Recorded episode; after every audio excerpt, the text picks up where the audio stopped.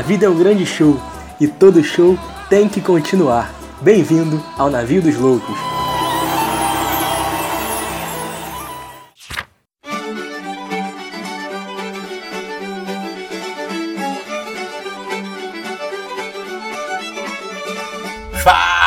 Comigo, rapaziada. Estamos chegando novamente aí naquele speak de sempre. Tô agitadão, agitadão, agitadão, agitadão, porque o episódio de hoje já me deixou agitado açúcar, já dá. Nossa, muito ruim essa piada, né?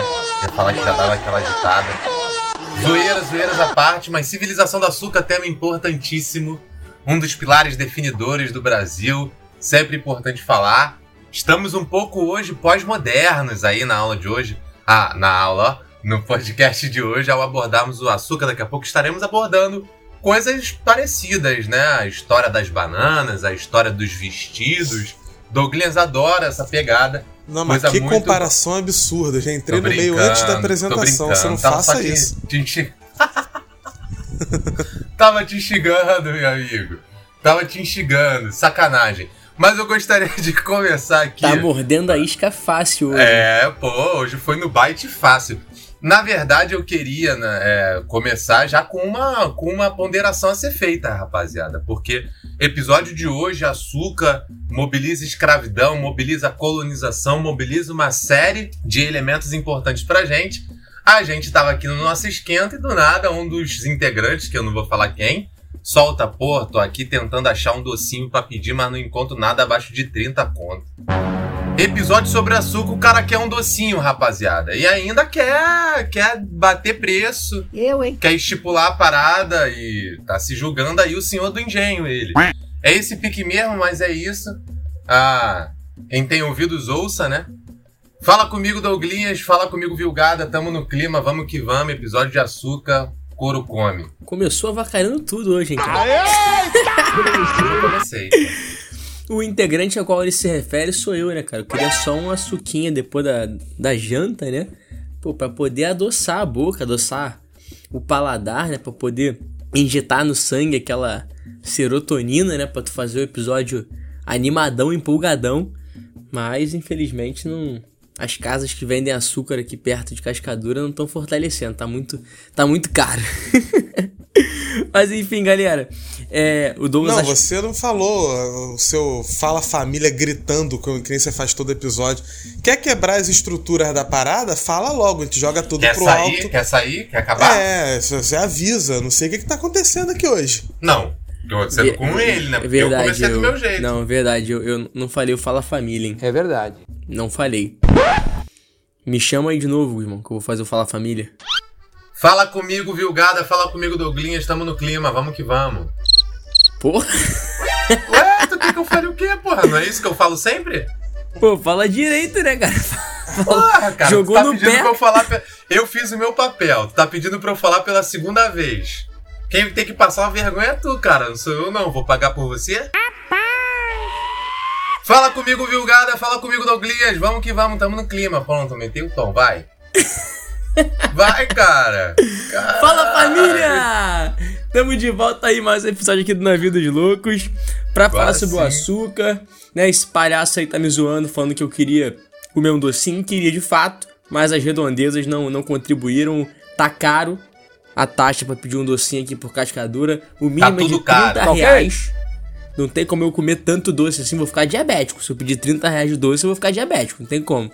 Ainda tive que ficar sendo é, insultado pelo Douglas, que duvidou né, que existissem é, estabelecimentos que cobrassem 30 reais. Falou não que. duvidei, não duvidei que existe estabelecimento que cobra tá pistola 30. pra caralho. Não é, é porque fica descaracterizando. O que eu duvidei é que só tivesse um estabelecimento na porra do iFood que vendesse doce. Ah, não, porque tudo, todos os que eu pesquisei aqui, o mínimo é 30, é, realmente. É, porque o Rio de Janeiro é um lugar que quase não tem comércio. É, o negócio que, pô, é um ou outra aqui, né? Um na esquina, o outro é só em São Gonçalo que tu encontra. Eu, desse tu- papinho, a- preguiçosão. Agora tu vê, né? O cara fica criticando o capitalismo aí há uns 50 episódios. E ele acha que o capitalismo não age de maneira coordenada. As pessoas combinam preço, Douglas. Se tiver um cara que botar a entrega lá a partir de 5 reais, fudeu. Então eles combinam, todo mundo bota 30 e, e fode o, pô, o, o consumidor aqui, né? Fonte Arial 12. Vozes na minha cabeça, exatamente. Tu, pega, tu, tu abre aplicativo agora, rapaz. Abre aplicativo agora que tu vai encontrar. Patético. Isso porque ele queria que o entregador entubasse a taxa. Não, isso aí, aí, isso aí não. Não falei. Você está, você está entrando no meu personagem fazendo isso, hein? Ah, ué, Caio mordeu a isca? Que fácil, mordeu a isca. Tomar no cu, rapaz. Mas, inclusive, ouvinte, fica aí a, a dica, né? Se quiser mandar mimos, né? Porra, um, um, chocolatinho, um bolo de pote, porra, uma barrinha de chocolate, tá, a gente tá aceitando. A hora é um essa. Guara, um Guaraná com pipoca? Mas, retomando aqui o, o, o, tema do episódio, né? É a civilização açucareira, né? Uma civilização na, na fala da Lilia Schwartz, o capítulo dela, Brasil, a biografia, que um dia me foi indicado por um querido amigo meu, né? Não vou citar o nome dele, não, deixar em, em mistério. É, fala sobre essa civilização que tão doce, tão doce, chega a ser amarga. Né? É, eu, em algumas oportunidades, citei aqui um conceito de um cara que a gente vai trabalhar muito hoje, é uma das referências do tema, o Stuart Schwartz, né? que a civilização do açúcar ela produziu uma civilização de múltiplas hierarquias. Né? Então hoje a gente vai estudar o século XVI, século XVII, né? o açúcar ele vai ser importante até o século XIX, e hoje o açúcar pode ser não tão importante na economia brasileira, mas a cana segue sendo muito importante. Né? É, então é um episódio que, mesmo recuado no tempo, né, é um tema muito batido na história brasileira. É, é incontornável falar da colônia e falar da colônia é falar do açúcar, né?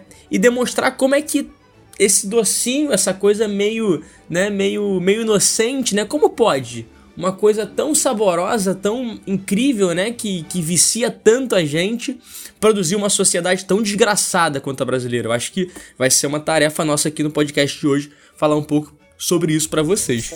É, eu, eu fiz aquela intervenção doida ali no meio, entrando no meio da fala, é, exatamente porque é, a referência que o Guzmão tava fazendo, a referência da galera que faz história sobre qualquer coisa, é uma crítica que a galera faz à chamada terceira geração, aqui é o Douglas. A, a terceira geração da, ah, já tá. da escola calma aí, de calma aí, calma aí. Pera aí, não corta meu pensamento não, deixa tá eu continuar. querendo anarquizar o bagulho agora? Não corta meu pensamento não. A terceira geração da escola de análise, a partir dos anos 70, que vai começar para tentar popularizar a história, falar de tudo. A gente já fez comentário crítico a isso aqui em outros, em outros episódios Sim. lá para trás. E o caso do açúcar é muito pelo contrário, a gente não vai falar do doce. A gente vai falar de como um produto obtido a partir de uma parada que você planta, de algo que você retira do solo, acaba se tornando o carro-chefe de uma economia global. Né? O, o, o, Jorge Caldeira vai falar que o açúcar é o primeiro mercado global da história da humanidade, porque a mão de obra que plantava vinha da África, aqueles que pagavam o cultivo e o financiavam vinham da Europa e o local onde ele era plantado era a América. Então é o primeiro mercado global, no sentido que a gente vai entender depois, é, é, e, e aqui no sentido até do global global no sentido crítico mesmo. Olha aí, grande Milton Santos, abraço. É, no sentido crítico, porque a gente não está falando de relações que são relações é, é, é horizontais, a gente está falando de relações verticais. Estamos falando hierárquicas, a gente está falando de paternalismo, a gente está falando de patriarcado, a gente está falando de escravidão. Então, se você está ouvindo a gente, você é, vai fazer o Enem, esse episódio é um dos episódios mais importantes para você. Porque mesmo que a gente vá mais além do que uma questão do Enem vá, é, aqui você vai ter elemento para talvez usar de argumento numa redação. Qualquer questão de Brasil colônia que cai todo ano, que, vá, que falar de economia, de cultura, a gente vai abordar no episódio de hoje, inevitavelmente, porque a gente não vai falar só do açúcar e como ele era plantado, a gente vai falar das relações sociais do engenho, da sociedade que se construiu a partir da lógica do engenho. A gente vai falar dessa cultura marcada é, pelo que é essa figura ridícula que é o senhor de engenho. Tudo isso faz parte do estudo do que é o açúcar. Sem falar nas outras economias chamadas complementares, a pecuária, o algodão, no caso do Maranhão, as tabaco. drogas do sertão, no caso do interior, é, da região amazônica, o tabaco tabaco, que vai ser muito popular no recôncavo baiano. A gente tem vários elementos que vão somar-se ao açúcar para poder gerar essa renda. E eu dei aula num projeto pro Enem essa semana, e a galera talvez esteja ouvindo, vocês vão saber quando que foi gravado, porque não vai sair na semana que a gente está falando aqui. Eu esqueci o nome do Luiz Felipe de Alencastro em sala de aula. E eu me recusei recusei a inventar o um nome. Que eu falei, não, não é possível. Um dos caras que eu mais cito, que eu mais leio e que é mais importante, o nome não tá me vindo. Você fica trabalhando direto, a mente fica cheia, aí Também o nome assim. não vem e tu fica estressado. A galera que tá ouvindo é o Luiz Felipe de Alencastro. É, o Luiz Felipe de Alencastro, ele vai trazer um elemento extra que pode ser interessante para o nosso argumento, para nossa discussão de hoje. É, o açúcar é o primeiro ciclo econômico, para citar Celso Furtado e a grande teoria dos ciclos econômicos do Brasil. Galera que vai fazer pré-militar, que vai fazer prova militar, saber de ciclo econômico é condição sine qua non para fazer uma prova de história do Brasil decente. Pois sine bem. Qua non. Se a gente trabalha com ciclos econômicos, um mini ciclo do pau-brasil, que não é, não chega a ser um ciclo, mas é a primeira extração é, da terra, o açúcar como primeiro grande ciclo, o ouro, o café, a borracha de maneira curta, mas importante, no início do século XX, final do XIX, há um ciclo que perpassa toda a história brasileira até 1888, que é exatamente a razão de ser do Brasil e é a mão de obra que vai fazer a civilização do açúcar poder acontecer, que é a mão de obra escrava, a escravidão é a parada que vai ser o carro-chefe de todos esses ciclos. Falar da civilização do açúcar é falar de Brasil. Por isso meu protesto lá no início em relação à comparação com o vestido, história do beijo, história da, da, bunda ou qualquer coisa desse sentido. Perdão, é... me estendi. Não, de forma alguma. Tão importante quanto saber além do que as, essas provas cobram é se libertar de vídeos como propagados por um determinado Philip das Castanheiras e a galera aí do, do filme do, do Aladdin. Enfim, é, então, que é muito importante que eu lembro de uma vez que foi lançado um vídeo, inclusive, como entender a história do Brasil, toda a história do Brasil em 50 minutos. Eu abri incrédulo de que seria isso e o cara apresentava exatamente a teoria do muito mal apresentada, inclusive a teoria dos ciclos econômicos e foi incapaz de citar a escravidão em todas elas. Enfim, deixa, deixa pra lá, tem um motivo, tem uma razão de ser. Né? Isso é tão ideológico quanto outras coisas podem ser citadas. Ah, eu acho que uma questão que a gente precisa pensar hoje, a gente está num momento ferrado, né? Está num momento muito ferrado. Ah, antes de eu citar, conectar a fala com o episódio como um todo, eu queria dizer, Douglas, que, pô, eu também tenho sentido isso. Não sei se você tem alguma explicação ah, transcendental pelo que vem pelo que vem acometendo a nossa falta de, de memória abiloladamente, porque esses dias eu fiquei que nem um pateta porque eu esqueci, esqueci implícito e explícito em sala e eu não consegui achar um sinônimo.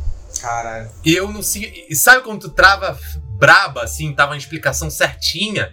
E tu, caraca, como é que eu digo uma. E, e falando intrínseco e não vinha, eu fiquei tipo, caraca, completo sabe, um velho gagá, meu irmão. Eu falei, meu Deus do céu, que doideira. Mas é isso, esse tipo de coisa que submetem a gente, pouco tempo de almoço, tem que entrar, conecta, explora o teu cérebro, né? Não tem para onde correr. Mas é isso, se tiver uma explicação, depois tu, tu traz aí. É... Eu acho que a gente vive num momento em que todo mundo está questionando o preço de tudo subindo. Eu acho que pela primeira vez, eu não sei como é que é isso, teria que pegar até obras que exploram essa consciência econômica. Mas em muito tempo no Brasil nós temos uma geração que começa a ter, pela difusão da informação de maneira mais é, descentralizada, um conhecimento de que as coisas estão ficando realmente caras. Eu tento levar isso para minha sala de aula. De que a inflação está corroendo e a gente está é, conhecendo um pouco do que os nossos antepassados viveram, né? É, em muitos momentos na história brasileira. E talvez você se questione que justamente no momento em que essas coisas, a inflação está crescendo, o agronegócio no Brasil está batendo recorde de produção e de lucro. E eu sempre faço questão de levar isso para minha sala de aula. Sim, levo isso para minha sala de aula sem nenhum problema. E tento mostrar para a galera como a, essa relação é feita no Brasil, como esse processo de desindustrialização ele ocorre, como ele se torna um projeto da, das elites brasileiras como um todo né? E aí é muito importante dizer e mencionar que esse episódio de hoje ele é extremamente atual. A estrutura agrária brasileira ela nasce do açúcar.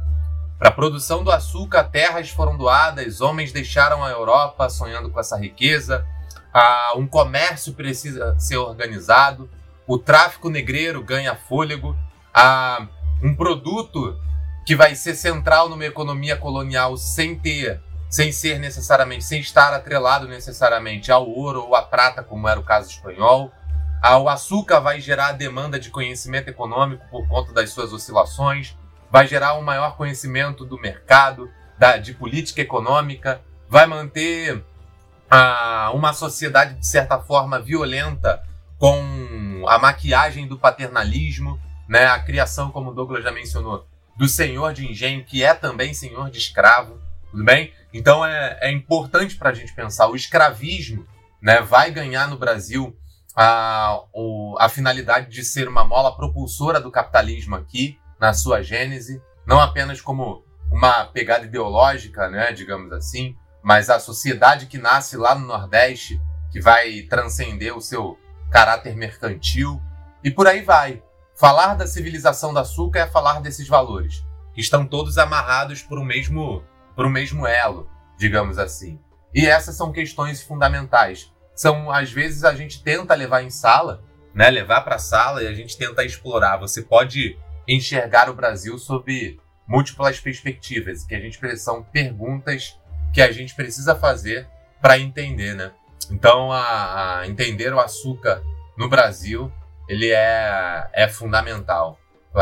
Talvez hoje o nosso olhar para o açúcar seja um olhar bem contemporâneo do ponto de vista da nutrição infantil, etc, etc, etc. Mas a gente precisa olhar para o Brasil com outros olhos e tentar entender, é, dentro dessa perspectiva de, de descobrimento, de ocupação da América, como que a ocupação aqui ocorre em função do açúcar, né? Então é isso. Vou, vou dar um, vocês têm alguma coisa para pontuar? Alguém gostaria de dar o pontapé inicial? É. Posso ir eu. Por favor. Posso ir eu. Posso ir eu? Fica estranho. Posso ir. Melhor eu ir? É. Ah, é, ah, é. Já se desculpou, né? Já ganhou a dia né? hoje, porra. Ai. Não, cara, assim, é, o açúcar, pensar o açúcar só para dar um passo atrás, assim, tentar fazer minimamente aquela nossa contextualização, né? É, um, querido, um querido aluno nosso, o, dos três, inclusive, o grande Yuri Guabiraba, né? Recentemente me faz um story dizendo que ele foi à feira e o feirante muito legal deu a ele uma cana de açúcar. e ele ficou lá na internet exibindo a sua cana pelo mundo, né? E eu disse que curioso, né, cara? Porque é, eu costumo falar em sala que há uma diferença muito grande entre a fase mineradora do Brasil e a fase açucareira. Porque a fase açucareira é. Vamos supor que um escravizado pegasse 5 quilos de cana e saísse correndo por aí. Possivelmente iriam atrás dele, mas não pela cana, e sim pela mão de obra dele.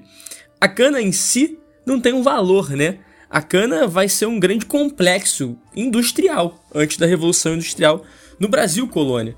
É, e até a gente chegar a esse complexo, algumas coisas têm que ficar claras, né?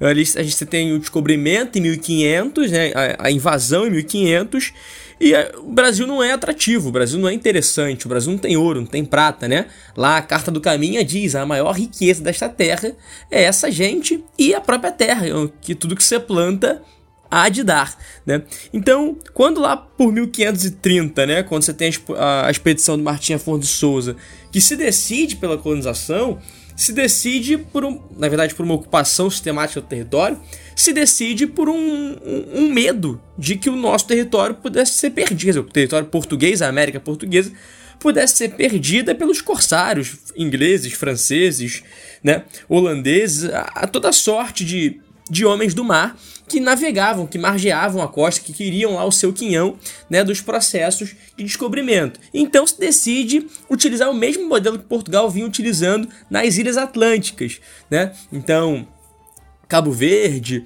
né? É, Ilha da Madeira e assim sucessivamente. E aqui, quando o Gus fala né, que a nossa aula aqui é contemporânea, aqui há a carta de, de, de batismo do latifúndio, né? É, você pensa, pega o litoral brasileiro e você divide em 15 faixas de terra que vão ser as capitanias hereditárias. Aqui está a certidão de, de, nascimento do latifúndio. A colônia nasce como um latifúndio, né? Então a, a origem de tudo está aqui. Né? Ah, essa vocação latifundiária, essa vocação de concentração de terra, essa vocação né, de desigualdade do campo, está precisamente no modelo de colonização. Quanto a isso, não, não tem muita dúvida, não tem muita discussão. Mas Agora, especificamente na doação de Seis Marias, né? Desculpe interromper. Sim, sim. É, porque a né? parada não é a capitania, porque a capitania não é dada, ela é administrada pelo capitão donatário. Mas o capitão donatário tem, na carta de doação, a obrigação de fundar vilas, o direito de escravizar nativos e a, a, o papel de doar Seis Maria. Seis Maria é o latifúndio, né? Então essa distribuição desigual de terra começa na doação de Seis Maria dentro da capitania, né? Desculpa te cortar. Não, irmão, perfeito. Para complementar, tá? Tá perfeito. E ao doar essas Seis Marias, né? E é uma, uma coisa curiosa, antes de entrar na, na Seis Maria, uma comparação que eu fiz recentemente, né? Quando o Gus fala do agronegócio, o cara do agronegócio ele é brasileiro, né? É, o, o senhor de engenho, ele é um português. Né? O, perdão, o donatário é um português. Que vai dividir a terra ali entre homens portugueses. O interesse dele, o interesse da colônia, né? A, a, acho que a palavra colônia sempre dificulta a compreensão do que é a coisa, né? É uma terra explorada por uma metrópole. Então é uma terra que passa a ter dono, que é, é, ela é utilizada para drenar recursos. Então, qual seja o recurso, açúcar, droga de sertão ouro, pau-brasil, o que tiver vai ser levado. Né? E é interessante pensar que esse senhor de engenho, né, ele tem um interesse próprio. Esse donatário ele tem um interesse próprio, que é o interesse dele. Né? Assim como o, o, o cara do agronegócio tem o interesse dele. É porque naquele momento ali, do, o, o senhor de engenho, você não tem uma ideologia nacional para encobrir alguma coisa. Ele é português, ele quer explorar, ele quer riqueza e ponto. O cara do agronegócio tem a favor dele uma ideia de que ele é tão brasileiro quanto você. Só que ele não é tão brasileiro quanto você. Né? Ele tem os interesses da classe dele, do grupo dele. E aí foda-se que o teu arroz vai ficar caro pra cacete, que o teu feijão vai ficar caro pra cacete, né? O nacionalismo, ele tem coisas bonitas e coisas, né, de, de criar ali uma coesão social, mas ao mesmo tempo ele mascara né, a, a desigualdade interior do país. Né? Então, né, o que que eu, como professor de história, tenho a ver com Jorge Paulo Leman? Porra nenhuma. São interesses completamente diferentes. Né? São, são vontades, expectativas completamente diferentes. Né? E o que que eu, como professor de história, tenho a ver com o cara que tá, pô, né, naqueles 20 milhões de pessoas que estão fazendo fila para pegar é, resto de osso em carne? Né? Então, o nacionalismo ele tem esse potencial de criar uma, uma ilusão, um véu por cima das desigualdades. E aqui essas desigualdades estão sendo fu fundadas. Né? Quando um donatário ele tem o poder de distribuir latifúndio, seis marias para outros portugueses. E uma coisa interessante é, das 15 capitanias, elas vão ser entregues a 12.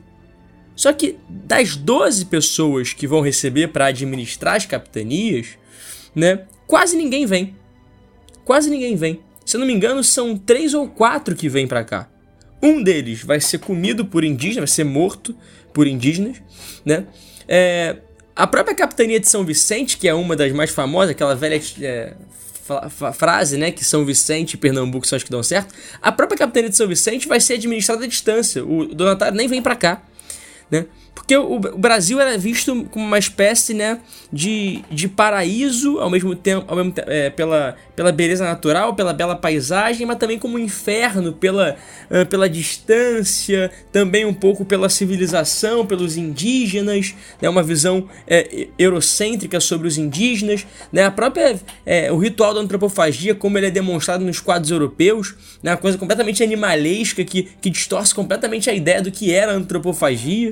Né? Então, esse Brasil é, ele foi negado, né? A ocupação dele foi negada até que pouco a pouco, através das duas capitanias São Vicente e Pernambuco, o açúcar e o projeto de engenho, o projeto de ocupação, ele vai dando algum, algum, algum norte, algum, algum lucro, né? E aí esse é o século XVI. Né? Esse é o século XVI. Pouco a pouco esse projeto ele vai, se, ele vai se alargando, vai se alargando. Você vai passar ali a 60 engenhos. Daqui a pouco, no finalzinho do 16, tu tem 80 engenhos. E tu chega no século 17 com 360 engenhos. A produção de açúcar é enlouquecedora. Né? Mas que mostra pra gente, para fazer o, paralelo com o de novo é, e, e passar pro Douglas, uma coisa. Né? O Brasil hoje ele tem mais boi do que gente. e a carne tá cara pra caralho. O Brasil hoje produz soja pra cacete, mas o óleo de soja é caro pra caraca. Arroz e feijão, idem, e é caro pra caraca. Naquela época, você produzia açúcar loucamente. E que curiosidade, faltava açúcar na colônia. Né? Porque, independente da produção, o que importa é o sentido dela. É o sentido dela. E aqui, né, por mais que esteja ultrapassado, o Caio Prado acerta quando ele fala que há um sentido da colonização. E o sentido é drenar as riquezas. Drenar tudo aquilo que pode ser produzido aqui, não para ficar aqui, mas para um mercado que vai absorver, que é o mercado externo. Então, nós continuamos sendo, o que eu mais falo em sala, né? O agropop, o agrotech, o agrotudo, tá na Globo, porque o sentido do Brasil ainda é agrário exportador, com uma manutenção do latifúndio? A diferença é que hoje você não tem a escravidão, né? Porque hoje você tem a, máquina, a, máquina, a maquinização do campo e você não precisa mais de mão de obra, né? Então, é, por mais distante que seja 16 e 17, o Brasil segue em passos largos com um modelo muito próximo. Caio Prado merece respeito. É verdade. É, inclusive, é, a gente estuda pouco Caio Prado. A gente não lê bem Caio Prado. Que a gente lê do Caio Prado é o que o Fernando Novaes falou do Caio Prado. Todo respeito ao Fernando Novaes, que é um dos maiores historiadores de todos os tempos. Estou falando mal dele, não. Mas a gente tem que ler o Caio Prado também. E não ficar com a leitura do Fernando Novaes sobre o Caio Prado os caras mais importantes que a gente tem, não só a importância contextualizada nos ensaístas dos anos 30, que a gente pega lá o Gilberto Freire, Sérgio Buarque e Caio Prado, Gilberto Freire com a influência da antropologia norte-americana de Franz Boas, é, Sérgio Buarque escrevendo de maneira mais livre do ponto de vista intelectual, mas sob uma batuta clara de, de Weber, é uma influência weberiana, principalmente traçando tipos ideais, e o Caio Prado trazendo a influência marxista para poder entender a história do Brasil a partir da leitura de Marx. E com o tempo é, dos três, o Sérgio Buarque é o único que é lembrado de maneira positiva, né? Parece que só o Sérgio será, Buarque né? contribuiu. Parece que só ele contribuiu. Aí, eu adoro, eu adoro Raízes do Brasil. É, é, ah, mas você adora, tem uma parte problemática lá. É óbvio que tem a parte problemática, gente. Vai ter parte problemática um monte de livro. O que é inaceitável é você escrever um livro com tais partes problemáticas no século XXI. Eu, eu gosto da escrita, gosto de, de vários argumentos, gosto do conceito de homem cordial. Não concordo teoricamente com tudo que o Sérgio Buarque está falando, mas é um, um é, é, um autor que tem importância. Agora, Caio Prado só é citado quando eu vou academicamente pegar as leituras do Novaes sobre o Brasil colônia e quando eu quero falar do sentido da colonização como esse, essa entidade. O sentido da colonização era tal. E aí eu não vou no, no, no esmiuçar o que o Caio Prado quis dizer. Eu não vou na análise dele de mercado global. Eu não vou entender o que significa nascer voltado para fora. Se o Luiz Felipe de Alencar escreve o Trato dos Viventes, ele está devendo muito essa interpretação do Caio Prado inicialmente falando. Gilberto Freire eu não citei porque o Gilberto Freire normalmente a galera cita para dar porrada mesmo. Democracia racial, né, essa coisa toda, que não é um conceito também que o Gilberto Freire inventou. Democracia racial é usado no Brasil pelo Paulo Ramos Ramos nos anos 20. Gilberto Freire é o cara que vai popularizar, porque ele foi muito mais popular do que qualquer outro que tenha usado o conceito antes dele. É, mas aí, eu, você estava falando, eu, eu fui deixando a mente viajar, porque eu tô falando aqui no freestyle total desde o início.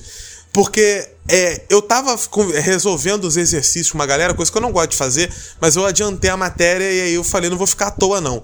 E aí peguei as paradas para fazer com os moleques e tal. Tem alguns exercícios aí no sistema que eu não vou falar o nome que eu trabalho, que eles têm que fazer para poder mandar para o sistema que vale ponto na média deles. E aí, como quem não quer nada, fui ver as questões da, da parada que vale ponto. E, cara, eu vi o que é você entregar uma, uma aparelhagem didática, um material didático pra gente que não é da área. Aí eu vi na prática mais uma vez o que acontece quando o Instituto Ayrton Senna, Instituto Lehman e qualquer um desses idiotas decidem é, apontar para o que fazer com a educação. Essa galera lá que tem seus representantes fiéis na Câmara dos Deputados, como Tabata Amaral, aquele idiota lá do PSB também, o Rigoni. Enfim, essa galera que se disfarça de centro-esquerda e depois a galera dos partidos desses idiotas quer que a gente vote neles para confiar, enfim, mas não vou entrar nisso aí não. É. E cara, eu peguei o material e no material, eles estavam trabalhando, por exemplo, a ideia de que é, é, o gabarito de uma questão é, era que Salvador e, e, Perdão, Pernambuco e, e São Vicente foram as duas únicas capitanias que continuaram existindo. Porque as outras não deram certo. Aí você vê que não é historiador. Ou se é historiador, é um historiador ou historiadora muito merda, porque não leu nada. Gente, não é que as outras deixaram de existir. Capitania hereditária existe no Brasil até o século XVIII. Quem acaba com elas é Pombal. As outras continuam existindo. Quando a gente fala que apenas Pernambuco e São Vicente prosperaram, é porque são as únicas que vão florescer economicamente. E quando Portugal manda governador geral para cá, Tomé de Souza sendo o primeiro, é para exatamente tentar fazer com que aquilo que deu certo nessas capitanias pudesse ser apreendido pelas outras.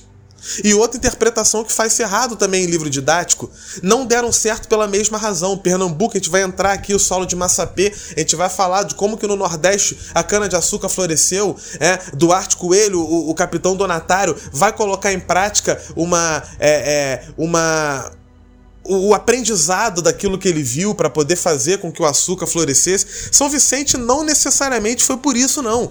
A ideia de que foram pela mesma razão também não está 100% correta. Isso é uma ideia muito disputada. São Vicente vai ter muita prosperidade também com captura e venda de índio. Não vai ser só, ai, porque a gente aqui tá produzindo açúcar para Dedéu. Nada disso. E outra, Salvador é uma capitania que Dedéu vai prosperar é muito também. Bom. É verdade. Hã? Dedéu é muito bom. Dedéu é bom, né? E, e, Salvador vai prosperar também, mesmo que não é, pelas razões das outras. Salvador prospera porque Tomé de Souza vem e se instala em Salvador. Era a cidade que ele escolhe para ser a sede da, da, da, colônia. E exatamente por isso ele vai atrair muita gente para lá e vai colocar em prática por lá também aquilo que já estava se fazendo em Pernambuco. Então vai demorar um pouquinho, mas vai acontecer também de Salvador prosperar, mesmo que não tenha alcançado ainda o nível que Pernambuco vai alcançar economicamente falando.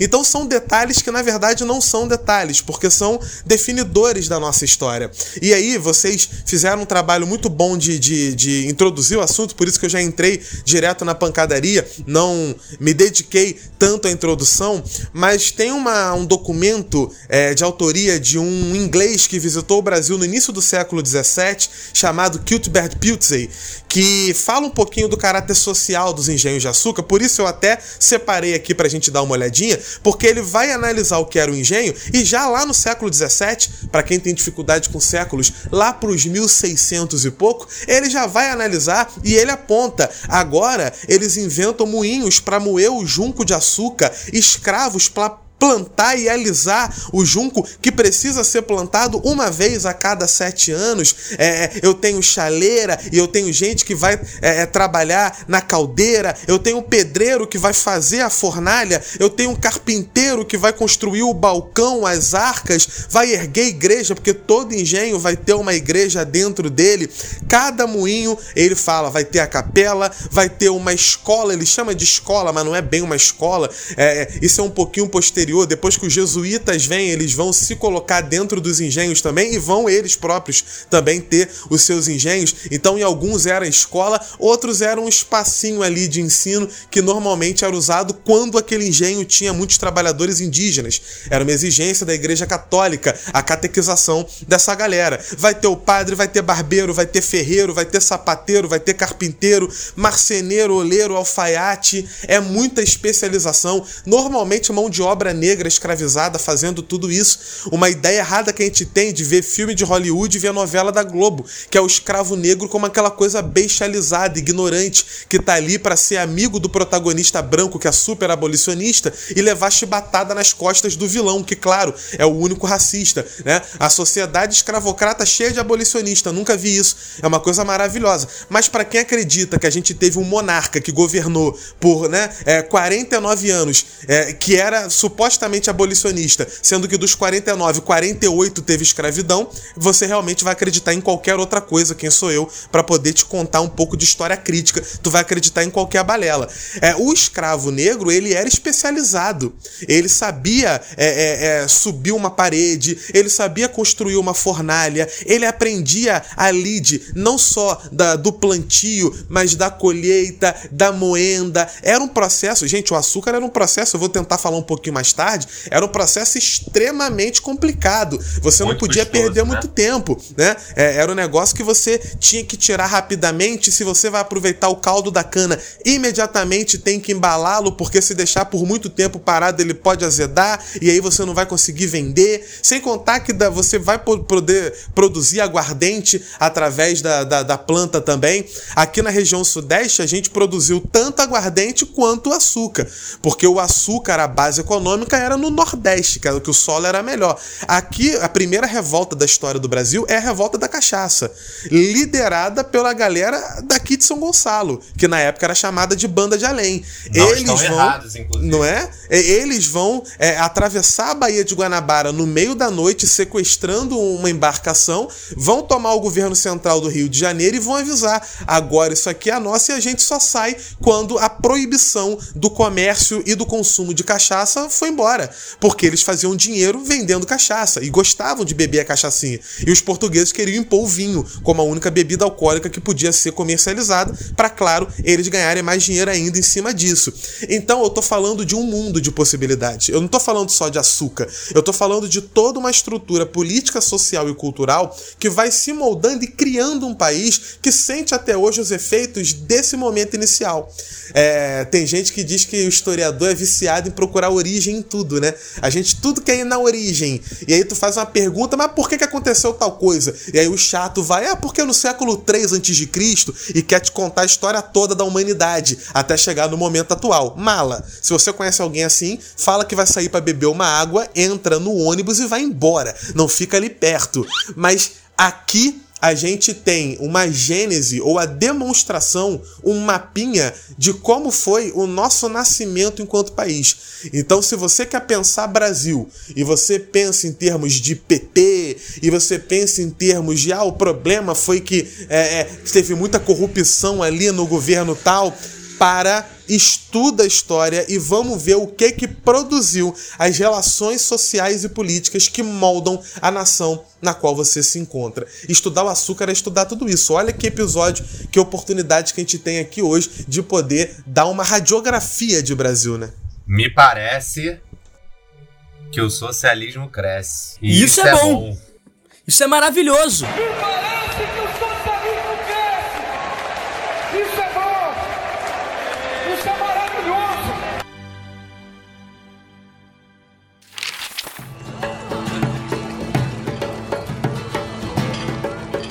Cara, eu acho que esse. esse Podia pedir pro Davi pra toda, toda vírgula sonora ele vai meter o não, né? Mas beleza, já anti-troll aqui total. Toda vírgula sonora ser o Daciolo falando isso, né? Me parece que o socialismo cresce. Me parece. Com glória a Deus no final. Ô, oh, glória a Deus! Oh, glória a Deus! É muito bom. Pô, espetacular, cara, a introdução, porque é, são tarefas difíceis que a gente tem aí pela frente no sentido de, de conscientizar a galera e às vezes uh, eu gosto de fazer uma coisa que ultimamente a galera. Uh, que inclusive foi muita influência do Douglas, né? Eu lembro de uma vez, não sei se o Douglas lembra disso. A gente foi apresentar um trabalho, não lembro de que, e ele colocou ali um passo a passo de datinha, datinha e uma, uma paradinha escrita do lado. E a data não faz a história, mas a reconstituição história pode ser o laço, na verdade, pode ser o desatamento do, do nó que nos ajuda a expor o sentido se bem feito. Eu acho que fazer isso, como um amigo já disse, é, é excelente. O açúcar ele nasce como uma solução, né? Portugal precisava encontrar uma fórmula para a ocupação econômica ali da, aqui das colônias onde a comparação era a capacidade de extração metálica né, dos, dos metais preciosos por parte da Espanha. A organização de exploração agrícola, né, de maneira rentável, exigia, por um lado, interesses metropolitanos, né, interesses em termos de investimento. Ah, investimentos que propiciassem a manutenção de determinados recursos e, ao mesmo tempo, a defesa dos territórios, era também um problema militar.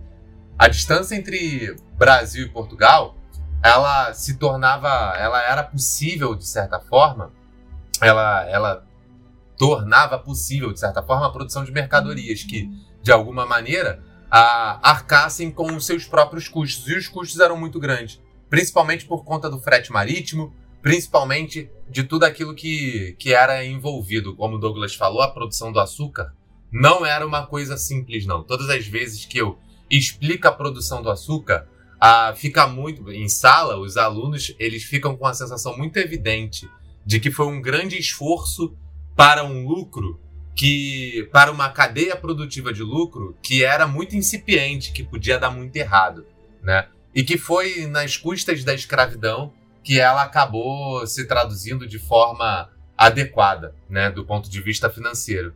Então, a corte portuguesa, ela de certa forma dominava desde o século XV as produções de açúcar, né, como nós já mencionamos aqui nas ilhas do Atlântico. O açúcar, que era uma especiaria, ele encontrava preços altos, né, e encontrava um mercado em expansão na Europa. Ele era um produto medicinal na Idade Média e ele passa a gênero de primeira necessidade, a gênero de primeira prateleira. Né? A, ele, ele, ele abastece a Europa durante muito tempo, né? A, através das ilhas do Mediterrâneo. Essa indústria de açúcar que começa 700 antes de, é, depois de Cristo, quando os árabes começam a introduzir o plantio de açúcar na Sicília, na Espanha, que era dominada pelos mouros até aquele momento, a produção açucareira, de certa forma, só vai florescer mesmo a, a, a, só a produção a, açucareira né, de, é, vai florescer a partir então do século XV, de certa forma, e que vai ali cair, decair na Europa a partir da competição a, nas Américas. Né? O próprio infante Dom Henrique vai importar da Sicília as primeiras mudas de cana, né, mudando a, mandando inclusive as plantações para a Ilha da Madeira, para o Viúgo fazer daqui a pouco a, a velha piada que ele faz de que, como é que é? A Ilha da Madeira deu apenas duas coisas boas? Não é isso? Açúcar e o Cristiano Ronaldo. Exatamente, eu lembrava de, de alguma coisa da piada, era isso. E ali a, a cultura vai se difundir para os arquipélagos de Açores, Cabo Verde, São Tomé e Príncipe, né, a região atual. E o açúcar das ilhas do Atlântico, ele vai começar a ser distribuído por genoveses e venezianos. Só que a, a possibilidade de absorção do produto é, através de, dos canais comerciais não crescia na mesma medida que era exigida pelo aumento de produção. A baixa de preços ocorrida no, no século XV, inclusive, indicava ali que a oferta a, a portuguesa esbarrava, encontrava uma dificuldade na falta de amplitude do mercado italiano. Então você vai ter todas umas questões por trás disso, que não são apenas, ah, como a gente diz, é, Portugal querendo ocupar a terra a partir de 1930 porque teve decaimento com o comércio árabe, né? O decaimento com o comércio das Índias e tudo mais. Tem toda uma história pregressa do açúcar. A escolha do açúcar no século XVI ela é justificável porque ela traz uma solução para a efetivação, de, para a efetivação da ocupação do território. Mas Portugal já possuía uma experiência prévia na produção, né? Ah, já tinha contatos comerciais, isso no episódio de Pernambuco a gente já fala. Né? Já tinha contatos comerciais que permitiam a colocação no mercado europeu. O relacionamento com o mundo financeiro, né, principalmente com os banqueiros de Gênova e dos Países Baixos, os Flamengos, né, ali a, a contrair algumas linhas de créditos para esses investimentos. O Brasil, a, por sua vez, né, a América Portuguesa, a, possuía terras em abundância e o açúcar então poderia aqui dar certo, né? a existência dessa terra, como o Douglas já, já, já falou, ela vai encontrar, de certa forma, a grande, grande possibilidade no solo de Massapê, que a gente vai, vai explicar de certa maneira, né, que era muito possível. A existência dessa, dessa terra poderia, inclusive, ser um, um estímulo à fixação de pequenos produtores e agricultura de subsistência. A, a, o, o grande latifúndio ainda não era uma garantia nesse momento. Era a intenção da coroa portuguesa incentivar a produção especializada para o mercado europeu e não estabelecimento de população. Não se tratava simplesmente de ocupar a terra, mas de explorar de maneira mais rentável possível. Era uma coisa que não poderia ter margem de erro. Então, era, era necessário ali restringir o acesso à terra, ao mesmo tempo em que você precisava ocupá-la de maneira inteligente era necessário impedir o estabelecimento da pequena produção diversificada, né? e, e que fugia ao sentido da, da, como a gente já mencionou aqui, que fugia ao sentido da colonização mercantilista. Então o latifúndio ele é uma necessidade naquele momento e continua sendo hoje, né? A, essa especialização na produção em larga escala aqui foi muito propiciada pela disponibilidade de áreas tropicais, né? A ocupação do, do, do Brasil na época moderna, ela deve ser entendida a partir da produção do açúcar. É necessário entender assim. Um gênero de valor para a Europa, de muito consumo, crescente. Portugal, desde o século XV, articulando o mercado de distribuição de produto pelos comerciantes que futuramente serão os holandeses, né? a formação de grandes unidades produtivas, de larga extensão de terra, monocultura, atendendo a uma política de economia de recursos, maximização de lucros. Todas essas questões são fundamentais. As atividades de desmatamento, de instalação da produção, elas eram muito dificultadas, como o Douglas já mencionou, e não permitiam a multiplicação, de certa forma, de unidades de, pro, de processamento.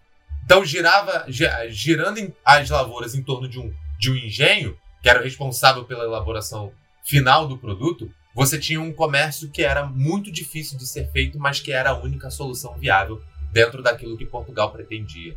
Então é um grande plano de muita dificuldade, digamos assim, numa linguagem Faria Limer aqui no podcast, um investimento de alto risco, mas que é, era a única opção necessária ou possível naquele momento. A extensão de terras doadas para o plantio do açúcar garantia ao engenho a possibilidade de aumentar sua produção e de auferir maiores lucros. Então, o engenho não era apenas a célula, a célula de instalação mas era também uma célula de expansão, onde esse modelo você teria a, a certeza de que a partir desse modelo você teria, teria sua continuidade e o seu aprofundamento. O latifúndio permitia a substituição constante das terras, das terras utilizadas e, e esgotadas por terras ainda virgens. Essa é a lógica de exploração da Amazônia hoje, se tratando de madeira. Isso não é novo, né? Então você dispensava investimentos em práticas de fertilização, em melhorias técnicas e tornava a própria ideia do latifúndio e o exaurimento da terra uma forma de, de ganho dos lucros. Beleza? Então, essa própria lógica no âmbito de formação da, dos engenhos é que traz a nossa atenção. Né? Essa intenção ela é bastante precoce, tá? A primeira notícia de, de, de que se tinha de Portugal tinha o interesse de implantar no Brasil a produção açucareira vem de 16, 1516. E Dom Manuel ali fala que fossem dados machados, inchadas e as ferramentas que fossem necessárias às pessoas para povoar o Brasil e que se procurasse um homem prático e capaz de dar princípio ao engenho de açúcar e a ele entregasse tudo o que fosse necessário a tal fim. Essa é a lógica também, mais Eu uma tenho vez, narrativa de para falar aqui desse momento aí da, da favor, costa amigo. brasileira, hein? Manda ver. você, vai você vai falar sobre isso também, Vilg? Não, pode ir. Porque essa parte da, da costa brasileira ela é importante. Desculpa ter entrado igual um, Não, um ônibus. Tamo, tamo bem, dizer, relaxa. Eu, eu tenho alguma coisa, mas fala aí que eu te Tá, complemento. mas aí você me corta também. Se for alguma coisa que tu, que tu vai conectar, tu fala, peraí, peraí que eu tenho algo a falar sobre isso aí também. Tropinha hoje tá na cortação. É porque a, a costa brasileira, como a gente já bem sabe, ela era ideal para você produzir o açúcar.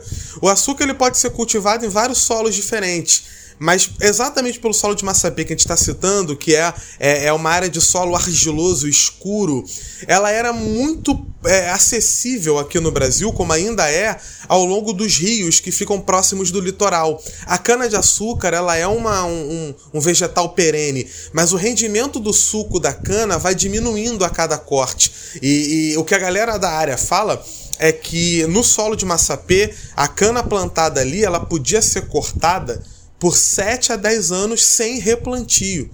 Alguns senhores de engenho se gabam em correspondências que a gente tem acesso que eles estavam cortando a cana há 30 ou até 60 anos e ainda não fizeram replantio, que ainda estava para replantar. Ou seja, olha o potencial que eles ainda tinham para explorar aquela terra. É, é, essa galera de 30, 60 anos era mais raro, mas numa média você pode ficar 10 anos sem precisar plantar de novo, só trabalhando no corte da cana é, é, a partir do, do plantio inicial. É, então você já tem ali uma parada que é especial para o plantio da cana, que é o solo de Massapê. Ele era muito, muito presente no recôncavo baiano e nas planícies ribeirinhas de Pernambuco. A galera aproveitava os rios ali da região, Capibaribe, Berberibe, no caso da Bahia, Cotegipe, Sergimirim. Rio Esses Pavuna. rios. Olha aí. Só pra completar, na Bahia, Subaé também e Ipojuca em Pernambuco. Boa, boa, boa, boa, boa. E, e- e essa, esse elemento era um elemento que, que é, é, fazia com que plantar ali se tornasse quase que uma obrigação. Até porque, como o solo de Massapê também inundava no momento da chuva, ficava uma porra de um, de um- pântano, de um lamaçal, se eu tenho um rio, eu posso fazer o transporte fluvial até o porto. Eu posso levar até o litoral. Eu posso chegar até o interior do engenho sem é, é, morrer no meio do caminho, atolado, porque é, é, é, a parada fica completamente inalcançável. Então, eu tenho boas condições em outros lugares, mas o que o Nordeste brasileiro, a costa brasileira, mas especialmente o Nordeste, vai oferecer era uma parada que você não vai encontrar em nenhum outro lugar nesse momento. E aí tem um outro ponto que eu queria falar antes de passar a palavra é, ao Viug. Quando é decidido, que é o momento que o Guzmão estava falando, quando é decidido que vai se plantar açúcar é, aqui no Brasil, de maneira sistemática, né? Capitania hereditária é decidida em Eu tenho- eu tenho uma 1532, coisa começa falar disso. Começa em 1534, o plantio ele começa de fato a ser colocado ali a partir de 1540. Além da galera que vem com o objetivo de plantar, os portugueses também vão trazer especialistas, vão trazer técnicos. E alguns desses técnicos especialistas provavelmente já eram escravizados negros que foram trazidos da Ilha da Madeira, que foram trazidos das Ilhas Canárias para poder começar a construir e a operar os engenhos. Então, é, é, a parte do trabalho, porque eu tenho solo, preciso do capital e do trabalho. A parte do trabalho, ela vem não só como trabalho manual, vem como trabalho intelectual também. O escravizado era também alguém que estava construindo esses engenhos que estão nascendo com a expertise dele, com a capacidade que ele já tinha de conhecimento agrário, de conhecimento da terra. Pô, professor, é por isso que. Falei professor como se tivesse sala de aula. Pô, Douglas, é por isso que é, eles escolheram os escravos africanos porque eles já sabiam fazer a parada? Não, não é por isso. Eles escolheram os escravos africanos porque dava dinheiro, comércio de escravos africanos. Não é porque eles já sabiam da parada. Vários que foram trazidos nunca tinham visto uma plantação de cana na vida. Mas o que eu tô apontando é que vários dos especialistas que introduziram e implementaram os primeiros engenhos do Brasil eles tinham saber, eles tinham conhecimento sendo escravizados, que aprenderam ou na prática ou aquela teoria prática, que não é a teoria que vem do livro, mas é um conhecimento que vem da observação da prática, né? Então é, é uma galera que chega e vai ajudar a construir um país que vai se alimentar do sangue deles. Eu queria só concluir uma parte aqui para fazer uma linha. Acho que essa reconstituição ela é legal porque permite que vocês consigam ah, aprofundar, né, como foi agora. Ah, a intenção, embora ela tenha sido precoce, a, rea- a- a- a realização demoraria um pouco. Eu queria falar um pouco desse preâmbulo. Preâmbulo, perdão. A iniciativa de construção coube, obviamente, a Martim Afonso de Souza em 32, como a gente já mencionou aqui.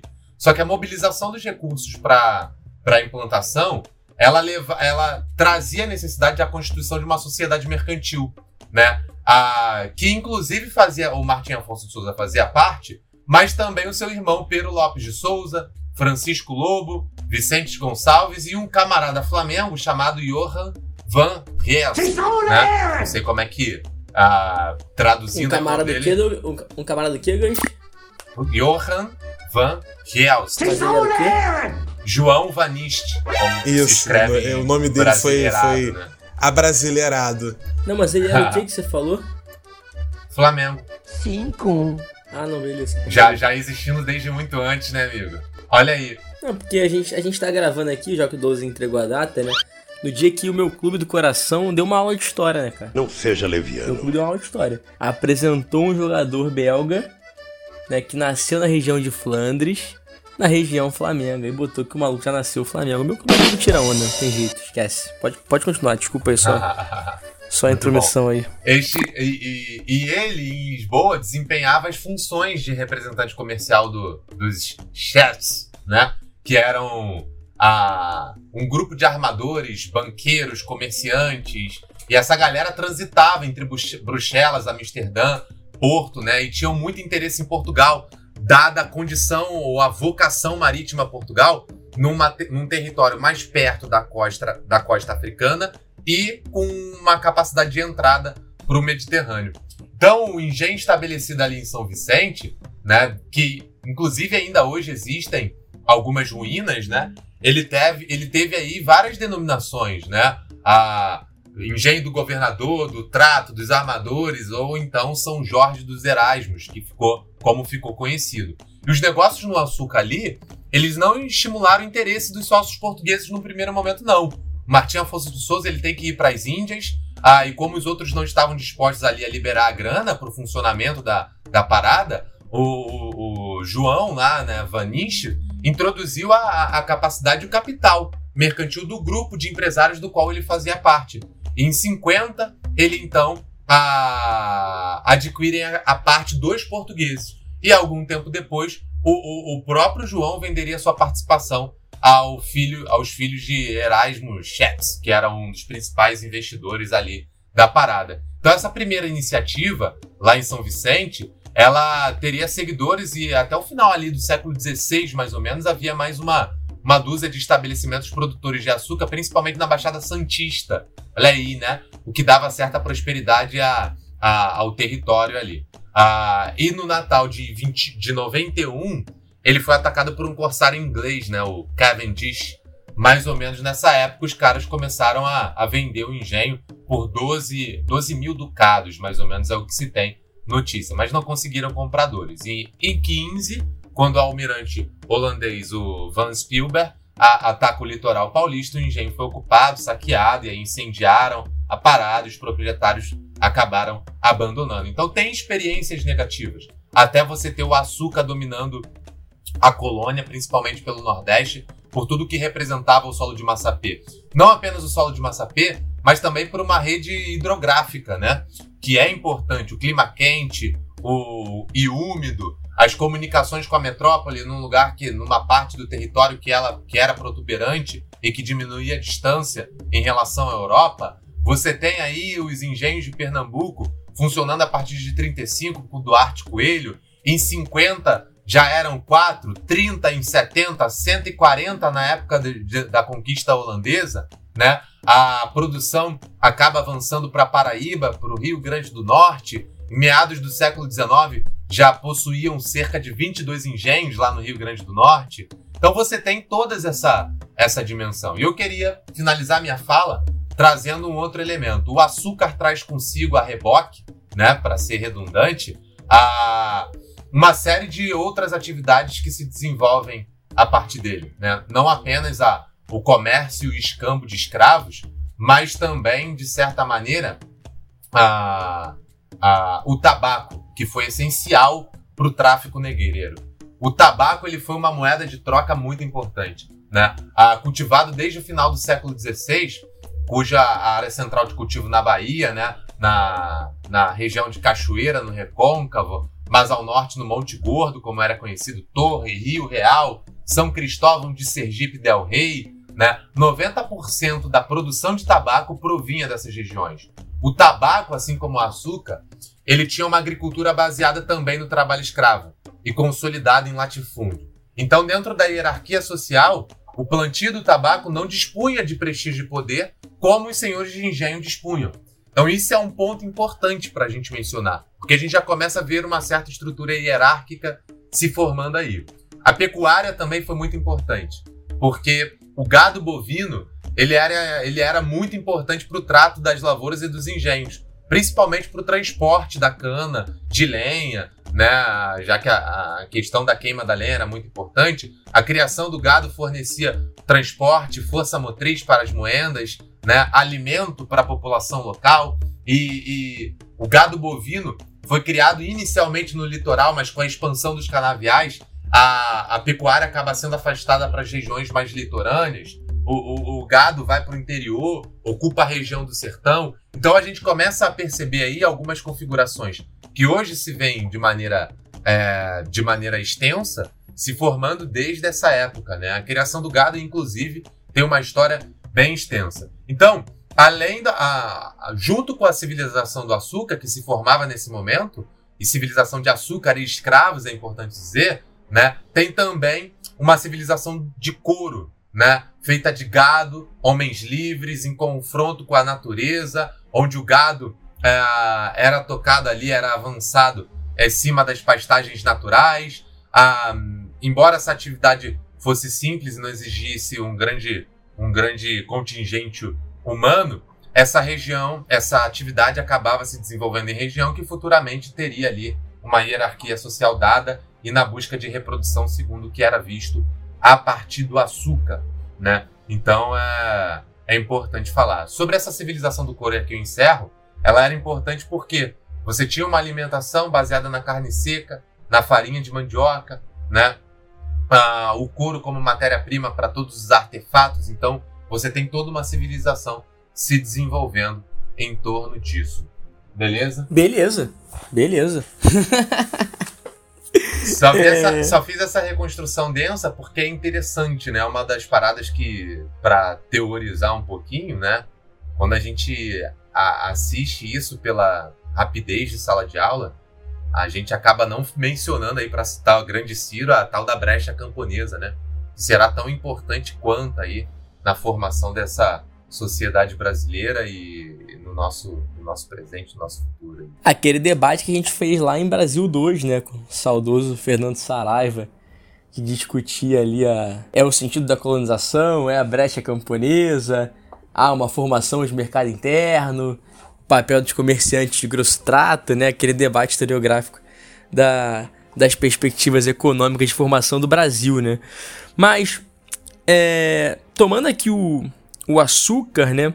Eu peguei o aquele a Babilônia colonial, a economia açucareira do, do Stuart Schwartz, né?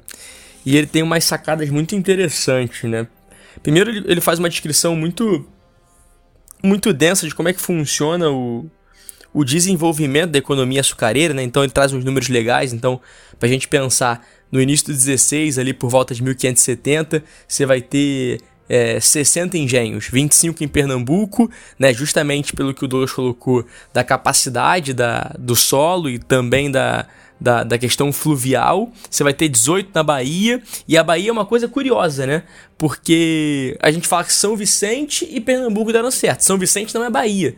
Né? Não é a capitania da Bahia, né? Mas Bahia é Ilhéus, é ali Espírito Santo, né? Só que essa região vai ficar sob o ataque indígena. E aqui é um ponto que eu quero alertar, porque a gente tem que tomar cuidado, porque quando a gente fala, associa o açúcar à escravidão, tá perfeitamente correto. De, de, de, deve existir essa associação.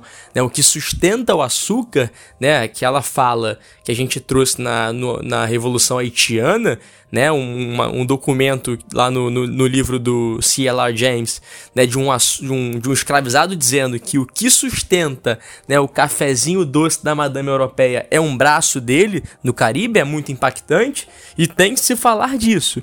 Né? Mas também tem que se falar do que o açúcar faz com a população indígena.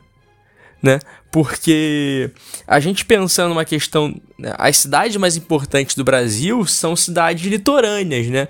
E, e, não à toa, porque são cidades portuárias, são cidades ligadas a essa economia, né? As cidades mais famosas e a ocupação costeira ela dizimou a população originária costeira. Né? Os indígenas foram mortos ou pela violência ou pelas doenças né? E o açúcar acelera esse processo, né? A, a, a, o estabelecimento dos engenhos de açúcar, ele vai acelerar esse processo. Eu estou falando aqui de 1530 dos primeiros engenhos, né? 1540 e 50, né? Antes do governo geral, né? Que é o momento ali de tentativa de centralização da coroa, de trazer um governador para dar mais subsídios aos donatários. Esses subsídios, leia-se, né? É, enfrentar os indígenas. Porque quando a gente fala aqui de São Vicente e Pernambuco como os dois principais, a Bahia vai ser um, um ponto central de açúcar. Vai se destacar até o fim do 19. Mas ela não é no início. Por quê? Justamente porque os seus capitães donatários, quando vieram, sofreram com a resistência indígena, com a resistência tupinambá. Então, é, muito desse embate gerado pelo açúcar é o que faz com que a população indígena vai ser largamente genocidada no litoral brasileiro. Né? E um, uma outra informação curiosa, né? porque você fica com aquele debate do né, eurocêntrico de o indígena ele, ele, ele, não funcionou no engenho porque ele era preguiçoso. Não, né? Isso aí é completamente superado, né? Mas uma das razões, por exemplo, é porque na, na no sistema cultural tupinambá, o indígena homem não queria fazer o trabalho da, da lavoura. Então, além da escravidão, ele também não reconhecia o trabalho da lavoura como algo digno dele, dele fazer, porque era um trabalho das mulheres indígenas. Então, tem uma série de, de justificativas né, para que não dê certo esse embate. A principal e a, e a, e a predominante, obviamente, é a violência. Né? E aí o Schwartz vai explicando, 1585 você já vai ter 120 engenhos, mais uma vez, 66 em Pernambuco, 36 na Bahia, então, né, grande parte dos engenhos do Nordeste, 1612, 346 engenhos, então a, a economia vai cada vez mais é, aumentando, né, vai crescendo é, de maneira exponencial, de maneira muito vigorosa, Entretanto, o século XVII, né, com Portugal se tornando um braço ali da Espanha na União Ibérica, acabou se metendo numas guerras que não eram guerras propriamente portuguesas, né, e vai sofrer com a ocupação holandesa, que é um momento de desorganização, né, da economia açucareira no Nordeste, né, por prejuízo, por destruição e tudo mais, e, e mesmo pós né, o, o, fim da, da, da União Ibérica e mesmo após o, o fim da, do Brasil holandês, a expulsão da Holanda, né, aí o Caribe está tomado já por holandeses, franceses ingleses. O Brasil perde ali a, a supremacia do açúcar, a hegemonia do açúcar.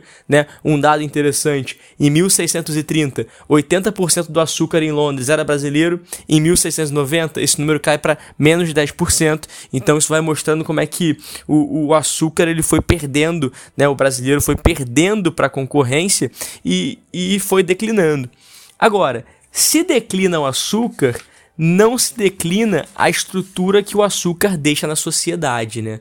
É uma, uma coisa que tá valendo num, num livrinho pro podcast chamado O Brasil no Império Português, da uma coleção do acho que é Descobrimento do Brasil o nome da coleção, né, de, de dois autores que agora vão me, vão me fugir o nome, tô nesse processo de cansaço mental de meninos, né? Que me, uma frase me chamou muita atenção, cara. Foi uma frase boba, mas me chamou muita atenção. Que eles falam que o Império Português, que Portugal, tinha uma sensação de que o Império era infinito. Tinha uma sensação de que o Império. Ah, perdão, infinito não. De que o Império era eterno. Porque Portugal, pensa, né? Uma, uma, um paizinho, cara. Uma, uma faixa de terra curtíssima. Domina quase que o mundo inteiro no, no, início do 16, né? É, ao longo do 16 eles o 16 ele é o século espanhol mas eu acho que ele é o século espanhol a partir do descobrimento da prata de, de Potosí e, e do ouro do México. Porque até ali Portugal é a potência né?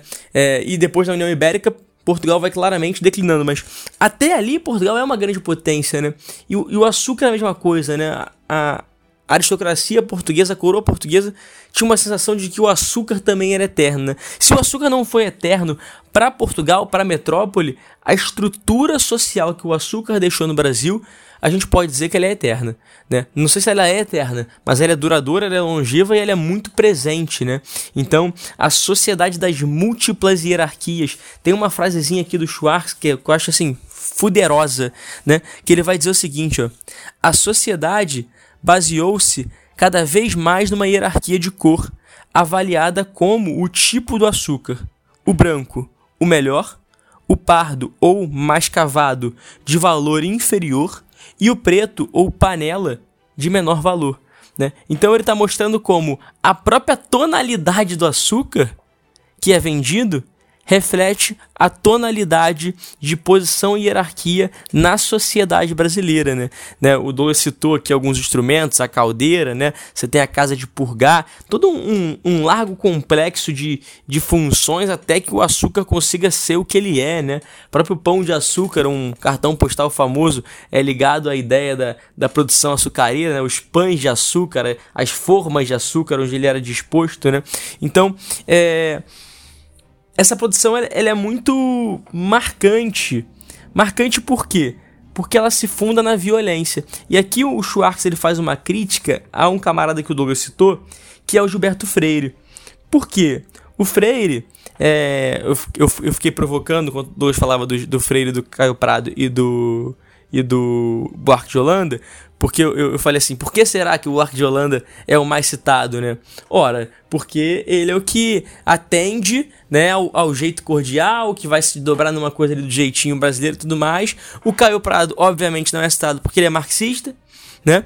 E, e eu, eu, li um pouquinho do, da formação do Brasil contemporâneo, retomei um pouco a leitura pro episódio de hoje, né? E, e é muito maneira a maneira como ele constrói o raciocínio. E o Gilberto Freire, por mais que ele tenha é, é uma obra datada, obviamente. Né? Por mais que ele tenha seja muito criticado pela democracia racial, a obra dele foi pioneira à época por considerar a contribuição negra né, para a cultura brasileira, que era algo impensável, né, tirando ali talvez o, Manuel Bonfim, né, ou alguns autores mais pro progressistas ali da região, mas a, o, o, popularizar a influência do negro na cultura brasileira é uma coisa do Freire. Mas aqui o Schwartz critica o Freire por quê?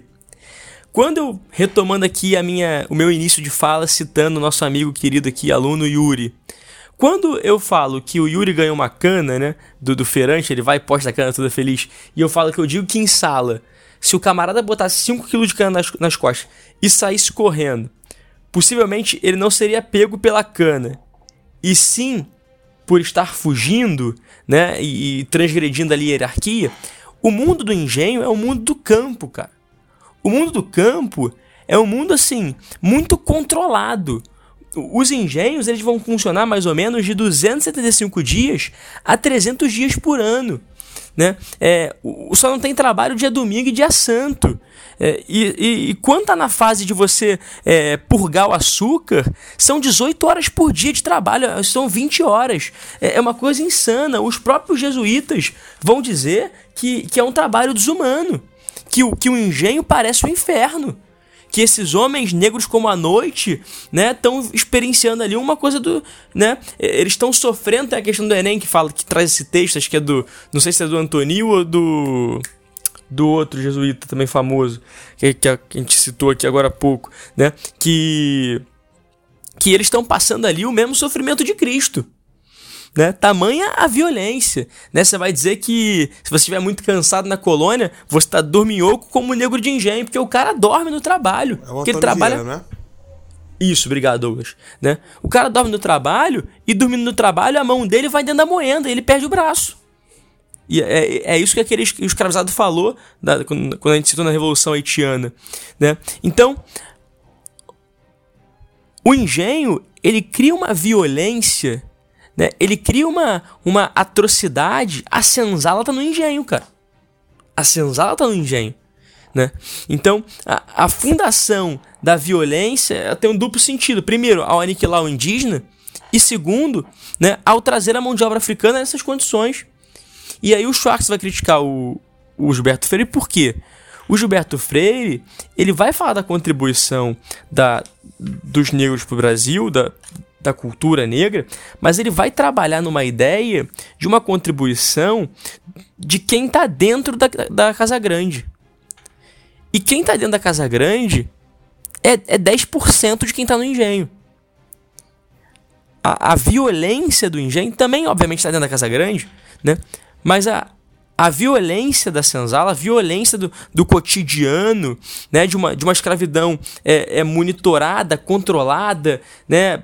Baseada no medo, na intimidação, né? Porque pensa, o, o, o senhor de engenho, ele é um, né? Ali alguns outros funcionários brancos são meia dúzia para 200 escravos, 300 escravos. Você controla isso através do medo. Então, o medo a violência, a demonstração de poder, ela é uma forma de controle. E ela é uma forma de controle criada dentro do engenho.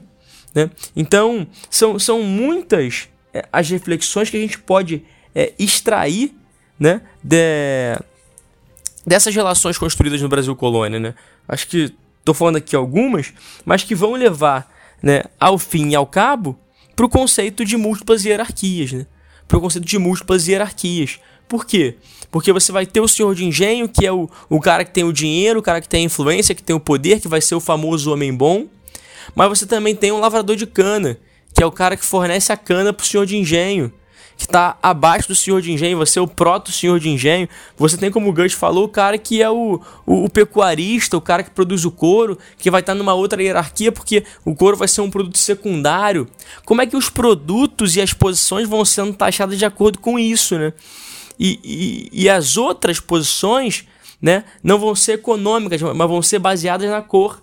Então o pardo, né, o, o filho da violência, né, de um estupro, né, seja de uma mulher indígena, de uma mulher africana, de repente que o senhor de engenho vai assumir, ele vai ser filho do senhor de engenho, mas ele, pela cor, vai ser marcado. E, e, vai ter uma outra leitura social, vai virar um bastardo, né? Não vai poder alcançar um, um, um cargo, ou mesmo que alcance, vai ter menos respeito, porque a honra é uma coisa muito levada em conta no mundo colonial. Então são, são essas vertentes, poder econômico, é, questão racial, é, questão de honra, são, são essas hierarquias que fazem, e aqui né, é, é uma análise que o, o Sérgio Buarque de alguma maneira traz, né? Cria esse homem cordial a uma situação de igualdade. Como é que você cria igualdade? Como é que você pensa numa, num conceito de igualdade numa sociedade forjada sobre a desigualdade. Numa sociedade forjada sobre a diferenciação. E múltiplas diferenciações. Múltiplas diferenciações. Né? Então, é, é um tema que me deixa muito pensativo, assim, me deixa bastante reflexivo. Adorei a conclusão. Então, um tema que deixando pensativo. Só para fazer Não, um esclarecimento, a questão da cor ela é um debate bastante interessante, feito por muita gente. Inclusive, um dos questionamentos era exatamente em relação ao impacto que cor, de fato, enquanto cor, teria nessa diferenciação racial. E esse debate é muito bom, porque havia o, o, o termo negros da terra. E o termo negros da terra era usado para falar dos índios. Para quem nunca ouviu, se você vê numa prova negro da terra, é para falar do índio. O português usava negro da terra para falar do índio, diferenciando do africano que ele chamava de negro da Guiné. Essa aproximação, com o tempo, ela vai se perdendo. Mas você tem que entender por quê. A partir do momento que a escravidão indígena vai acabando, o termo negro da terra vai sumindo. Então o termo negro ele é usado para poder ser quase que um sinônimo de escravo tá? Então aqui você pode ver na documentação oficial uma pessoa ser chamada de negra e esse termo está sendo usado para diminuí-la ou para poder falar da situação que ela se encontra. Aqui não é uma questão de tonalidade ou quantidade de melanina na pele necessariamente, apesar de que sim, dentre as diferenciações dos povos negros e aí o Gilberto Freire faz ali um mapinha da, da do, dos povos Mina, dos povos Moçambique, etc. E de fato que legal que ele fez esse levantamento, é, mas eu ainda acho que o maior mérito do Gilberto Freire é olhar para as culturas indígenas a partir das culturas indígenas, né? Porque essa diferenciação de, dos tipos, o Debré já tinha feito. Quem é que fez de qual, quem é que vem de qual lugar da África e as características específicas de cada canto. Debré fez no século XIX. A gente não pode esquecer disso. O Debré tá lá fazendo. É, a viagem pictórica ele, ele tá lá mostrando essa galera. A diferenciação dos indígenas para além de Tamoio Tupinambá Tupi, Tapuia, o Gilberto Freire vai ser um dos primeiros a fazer. E isso aí ele tem mérito mesmo. Porque se você entrar na contribuição à questão negra que ele traz, tu vai ficar mais puto do que agradecido. Até porque ele vai comentar que a grande sorte do português, além a grande sorte do Brasil, foi ter o povo europeu que gosta de se misturar, que é o português, um negro é, é, retirado da localidade da África, é, em que principalmente a África Ocidental, que eu tinha povos, de acordo com Gilberto Freire, propícios a obedecer e trabalhar duro. Então o Brasil teve sorte da população negra que veio para cá ser obediente, não rebelde provavelmente fazendo referência a outros lugares do mundo, como o Haiti, onde os negros rebeldes foram. Aqui no Brasil, aparentemente, a gente só teve negro manso e, e, e uma galera que veio para cá para trabalhar em nome do bem do nosso Senhor, e índios que é, conheciam o território e que gostaram da, e que fizeram parte dessa mistura. Ele não nega a violência, só que ele a romantiza. Parece que a violência fica num segundo plano. E é importante que agora a gente está falando da parte social, a gente saiu da parte produtiva para poder falar da parte social e percebam que se a gente está falando do elemento social, é, o Viug citou a lei de 1570 que o Stuart Schwartz cita, é, mas cara, mesmo depois da lei de 1570, você não pode escravizar um índio, mas você pode obter um índio como escravo através de escambo, desde que você comprove num documento que você pegou aquele índio em troca de algum objeto que você deu para o dono anterior. O dono anterior tá errado, porque não pode escravizar, mas se você pegou o índio por escambo, você não vai ser considerado um escravocrata, porque você não pagou por ele. Era esse o nível, gente. Então é, a gente tem que sair da lei e entrar na realidade material. A realidade material é de aculturação ou de tentativas de aculturação. Você acha que isso está no passado? Esses dias no Twitter, um débil mental verificado com vários seguidores pegou uma foto do Lula se encontrando com lideranças indígenas e colocou assim: os índios fake do Lula. Aí vai várias setinhas apontando índio com smartphone, índio com, com chinela havaiana, índio com, com short da, da, de não sei qual marca, índio com a camisa de não sei, índio com casaco de não sei o que. Esse é o nível, esse é o nível da intelectualidade liberal brasileira. Não seja leviano. Porque não estuda história, porque não entende o que é um processo de adaptação a uma cultura que se impõe através da violência. Porque não vai pegar. Na aula de história tava dormindo. Como é que você vai querer que esse cara entenda? E eu, eu aprendi a largar pro alto. Tem uma galera que é ex-aluno que fala merda na internet. Antigamente eu falava, caraca, que vergonha para mim. Hoje eu falo, vergonha para mim o caralho, porque quem não dormia não tá falando dessa merda. Quem eu vejo falando merda é a galera que começava a aula de história, tava lá. Galera, nem começava a aula de história. Eu entrava em sala para dar a minha aula, que eu já tava lá no cantinho, lá no final, com a cabeça abaixada dormindo. Que já foi para lá para dormir e tá a manhã inteira dormindo. Então vai falar merda, claro, eu não tava acordado, como é que vai saber o debate? Não se interessou? Então eu não vou ficar é, nessa, nesse vício neoliberal patético de individualizar tudo e ficar me culpando por idiotice dos outros, não. Quem tava ali acompanhou o debate. Quem ouve o podcast entende esse debate. Esse é meu patrão! e aí, se me permite, Guzmão, é, é, seguir um pouquinho nessa parte social. Claro, se eu falei do eu índio. Já tô aqui também engatando a, Pronto, a, né? a fala nisso. Vamos, vamos embora. O, o Viuk citou o padre Antônio Vieira, falando gente toda da cor da mesma noite, trabalhando vivamente, gemendo tudo ao mesmo tempo, sem momento de tréguas nem de descanso, é, para fazer a semelhança com o inferno e inclusive só, só demonstrar. Uma, só uma. Só uma vírgula pro amigo. Só uma vírgula pro amigo. Eu gosto dessa pegada da violência. Pra Não é? mim, é, é ela que forja a descaracterização do indivíduo negro que vem da África e cria a ideia do escravo.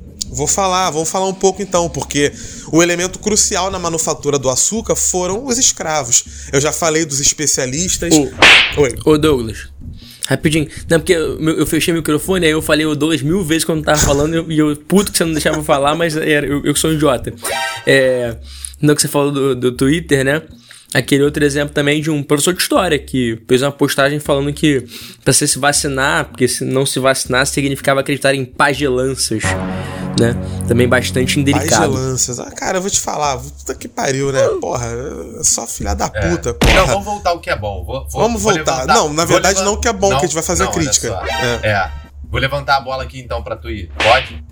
é crítica. só. É. É. Só, duas frases, eu não vou falar nada. tomei o dibre, tomei o dibre, vai. É, e só se apaga uma dor da alma quando o samba esmaga palma contra palma. Olha aí. Tu gosta, né? Enquanto barulhos de talheres no prato ao fundo É um fazem ali É um como um tamborim improvisado a trilha sonora da fala. Isso aí.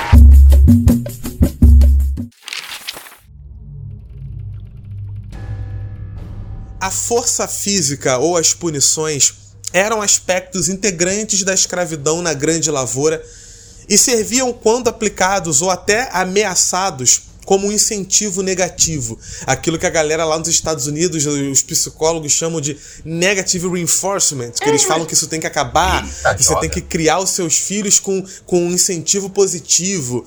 É, então, isso aí é um estudo interessante da psicologia. Tem gente que não funciona com incentivo positivo. Tem gente que se você só dá o apoio, a pessoa fica mais insegura ou então ela, ela trava, ela não faz. Tem gente que só funciona sob pressão. E tem outros que sob pressão não conseguem funcionar. Aluno meu do fundamental é só mocão, é daí pra lá. É, nesse nível? É, bota, bota o moral. Ah, professor, então com isso aqui, cala a boca. cala a boca, baixa a cabeça vai falar comigo. Pode falar agora. Estilo a onda, né? E gosta, e gosta. É, É, tá certo, tá certo. Porque entre os mais sagrados mitos sobre o escravismo brasileiro tá a crença ridícula, estúpida e imbecil de que apesar dos castigos às vezes sádicos e caprichosos é, é, é, infringidos por feitores bestiais representados na novela de maneira, né, aquele ator mais feio com a cara mais bestial, você bota pra descer o chicote, bota ali uma esposa ciumenta mutilando a escravizada porque o senhor tá apaixonado por ela, apaixonado cacete, ele tá estuprando ela porque vê o corpo dela como um objeto que ele quer se utilizar. É, a galera acha que isso é só um caso ou outro. Sempre tem um historiador que acha que tá. Eu adoro isso. O cara escreve um artigo, escreve um livro e fala: olha, temos que ter cuidado. Ou então nem historiador, né? Tem uns e outros aí que não são historiadores, ganham dinheiro é, é, falando de história, são jornalistas e que vez ou outra vão ao público para poder defender estátua, tipo o Eduardo Bueno, né? Que é outro também que adora contemporizar. Olha, não é bem assim, vamos com calma. Na prática, na prática mesmo, quase nunca o escravo era açoitado por muito tempo. Não era permitido que muitos açoites descessem é, é, nas costas, tinha lei contra isso, inclusive. Então tinha violência, não estamos negando. Mas não é toda hora um- uma chibatada que nem você aprende no filme. Não era bem assim. Você não tá falando nada achando que tá falando alguma coisa.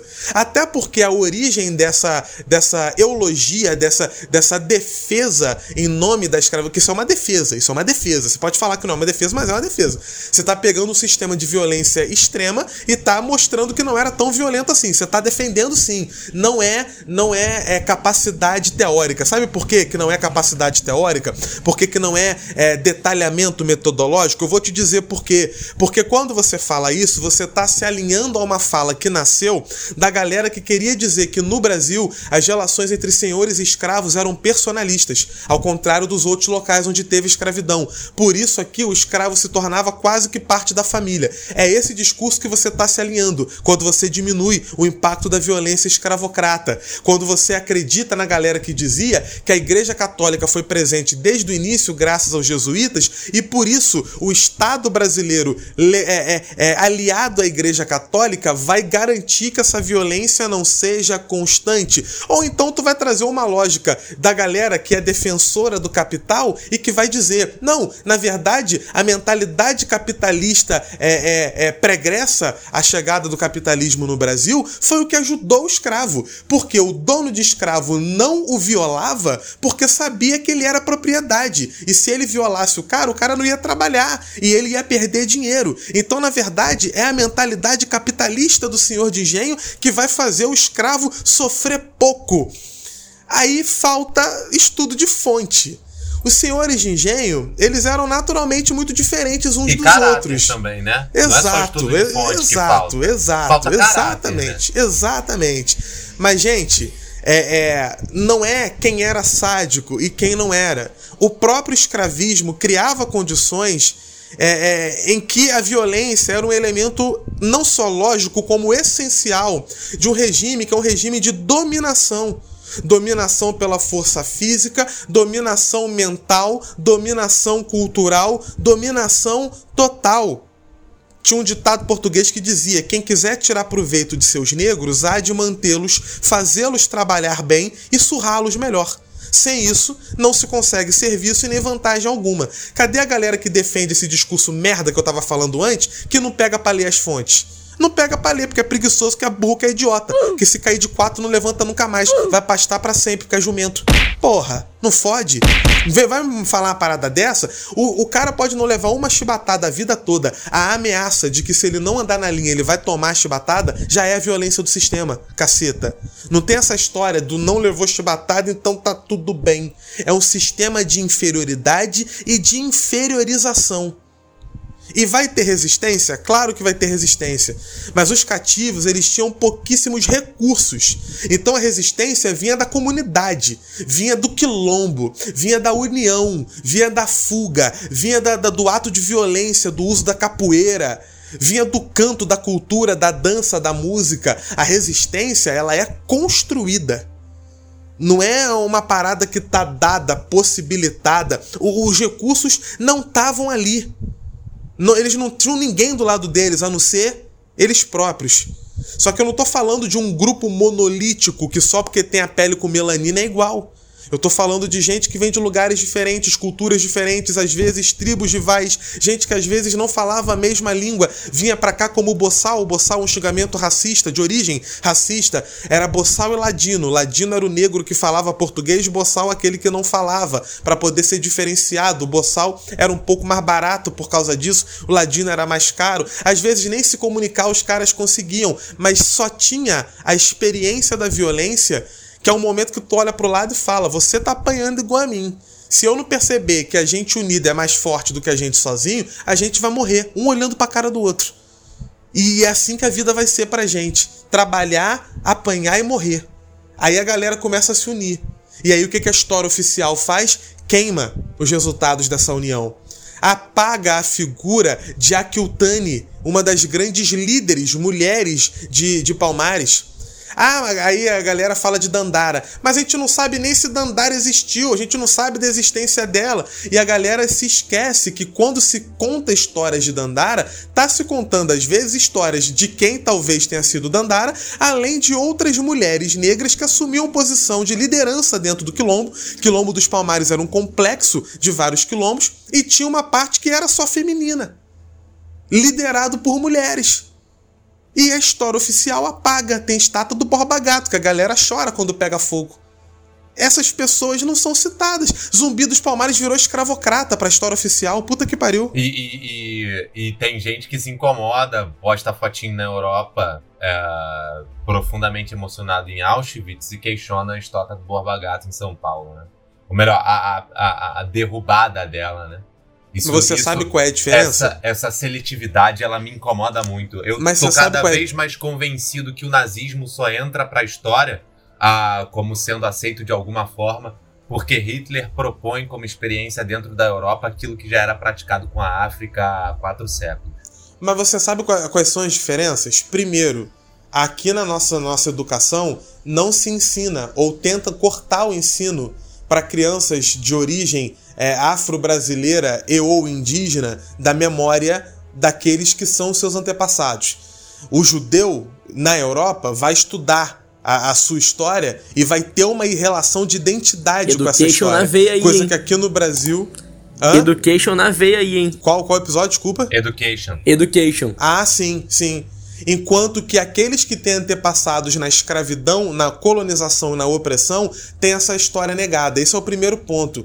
A gente está trabalhando com memória, mas tem que trabalhar com a reprodução dessa memória também. Coisa que é a nossa luta. É uma luta que tem que ser levada adiante, né? E um outro ponto é que fica muito claro cada dia mais que ninguém discordava do Hitler na Europa. A galera ficou pé da vida com Por Hitler favor. quando ele tentou dominar os outros países. A parte racista, a parte da morte, a parte do extermínio é, é um negócio que você usa depois pra falar eu era o herói, ele era o vilão. E aí você esquece de contar que antes de entrar na guerra contra o vilão, você não só ajudou a financiá-lo, como gostou dos discursos dele, concordou com os discursos dele, foi a favor que os comunistas morressem todos um por um, que não sobrasse nenhum, e inclusive acreditava junto com ele que a raça ariana, a, representada pelo pela pureza da brancura da pele e de um eventual cabelo louro ou olho azul era de fato um cidadão superior a qualquer outro, principalmente alguém que tenha uma origem africano-asiática. E aí a galera esquece de contar. Tem professor de história que tem pôster do Churchill em casa, que era um dos maiores racistas que, que concordavam com isso tudo aí. Tem gente que bota na parede pra poder falar que é herói. Vai tomar no cu. É, eu gosto muito quando o Douglas cita essas paradas, porque tanto ele quanto o Vilg são muito referências, assim, pra mim, de, de, de profissão, de didática, de interesse, de tesão, de, de, de apego, de afinco, né, na, na profissão, porque Que, não, que não isso, é amigo? A gente é refer- referência de tesão pra você? Sim, sim, sim. Sem nenhum problema. É, o Douglas com, esse, com essa cabeça avantajada, olha aí, o episódio já tomando caminhos preocupantes. Olha só, o Vilg gostosão agora sequinho. É, não, é porque eu levei na última aula, ah, foi opção de ajuste numa turma, e ajuste eu, eu- quando dá, dá liberdade assim, eu, eu sou pavunense, né? Primeira vez que a gente se, se conheceu foi eu fa- fazendo bullying com o Viug e invadindo a, a privacidade corpórea do Douglas, dando-lhe um beijo na cabeça, né? Eita porra. Então eu sou eu sou esse entrão aí que quando me dão oportunidade eu vou. E, e fé mesmo. E eu levei pra sala uma peça do Bertolt Brecht que é dividida em 30 sessões e eu levei uma sessão na qual ele narrava o cotidiano ah, de perseguição ou de presença do nazismo na realidade privada dos indivíduos. E essa, o legal dessa peça é que ela é escrita de 35 a 38, antes da, do início efetivo da guerra. E eu mostrei pra galera, eu fiz uma narração da galera, coloquei no quadro um alinhamento de todas as ações do Hitler de 35 a 38 e contrapus a peça do Brecht que os alunos leu, leram comigo. Né? Na verdade, eu nem coloquei as datas no quadro, mas eu citei isso. É, de falo que eu coloquei no quadro foi outra parada. Eu coloquei é, fatos ali da própria peça. E uma das paradas legais disso tudo foi poder mostrar exatamente o que o Douglas falou. De que, enquanto o Brecht estava questionando, passando por nove cidades de exílio, é até parar em Nova York, se eu não me engano, e ele estava escrevendo essas peças, difundindo essas peças de acordo com relatos de jornais, ah, de diversas outras fontes, a gente vinha, via, perdão, o Hitler dando vários sinais. E aí foi interessante porque eu pude mencionar para a galera que enquanto Hitler, ah, que enquanto se tornava uma questão de política de governo e ele ia avançando e ele ia avançando e ele ia avançando, não houve contestação nenhuma à sua política internacional. O mundo, de certa forma, começa ali a, a, se preocupar. Pô, cara, tá avançando, tá perdendo a linha aí e tal. O problema não é necessariamente de cara ao nazismo. Porque se fosse o nazismo, as peças do Brecht, que só foram, inclusive, publicadas depois, ah, não, não ah, seriam levadas em consideração de outra forma. Esse ponto que o Douglas falou é muito interessante. E eu pude abordar isso, talvez não com tanta segurança, mas mencionei ah, trazendo ali a insegurança do ponto de vista teórico, óbvio, mas a gente faz essas inserções. É isso, foi mal ter, ter cortado, porque, pô, foi muito legal e ver isso. O Brecht já tava ali, ó, já. Isso é o louco, né? Porque ninguém sabia. Sabia sim. Já tinha gente ali na década de 30 falando dele, mandando mensagem e tudo mais. O problema é que essa galera era comunista. Se fosse social-democrata, aí não. Poxa, a social-democracia tinha vocação Aí complica, né, amigo? Aí fica difícil, né? Me ajuda a te ajudar.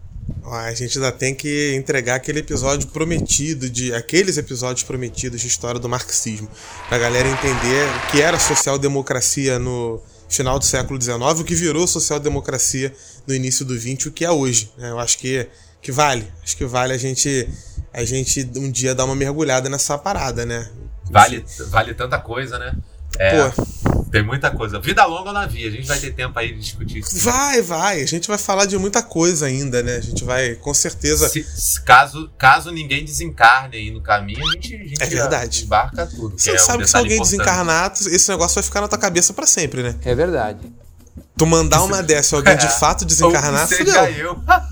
É, é, exato, seja porque é a única chance É de você porque- não se sentir mal. Porque pode ser o tu ou o Viu. Cara, mas assim, se alguém desencarnar, também não tem muito problema, né? Porque o Douglas faz a mediação, né?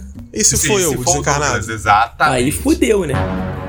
Aí você vai fazer a mediação? Já Vai tá dando ideia? Pô, tu vai ter que, é, tu vai ter que ensinar alguém, Ele vai né? te perturbar. Ele vai te perturbar.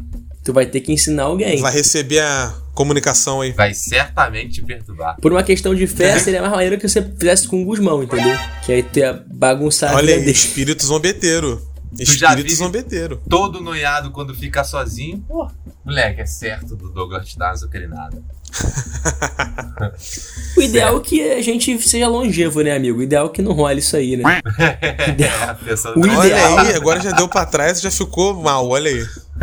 já, Já tá levando. ficou, já Ah, ficou muito mal. bom. Já entramos na mente do amigo. Já, total. Eu É. posso retomar uma, uma, uma faceta aqui do tratamento escravo? Uma faceta. Porque que normalmente ela não é trabalhada, porque eu cito também muito em sala, levei aula de Primeira República, com influência aí dos meus amigos do samba e tudo mais, e começo com uma frase, cara, o escravo fazia tudo. Escravo fazia tudo. Conforme o engenho ele vai sendo constituído, a- passa a existir uma substituição dos trabalhos oficiais, digamos assim, se assim podemos dizer, a trabalhos oficiais porque eram assalariados, né? eh, trabalhadores livres por escravos. Ocorre essa substituição. Ah, ao mesmo tempo que o tratamento dado aos escravos piorou, desaparece a categoria de cirurgião nos documentos, que cuidava dos, dos escravos doentes, como um elemento permanente do engenho.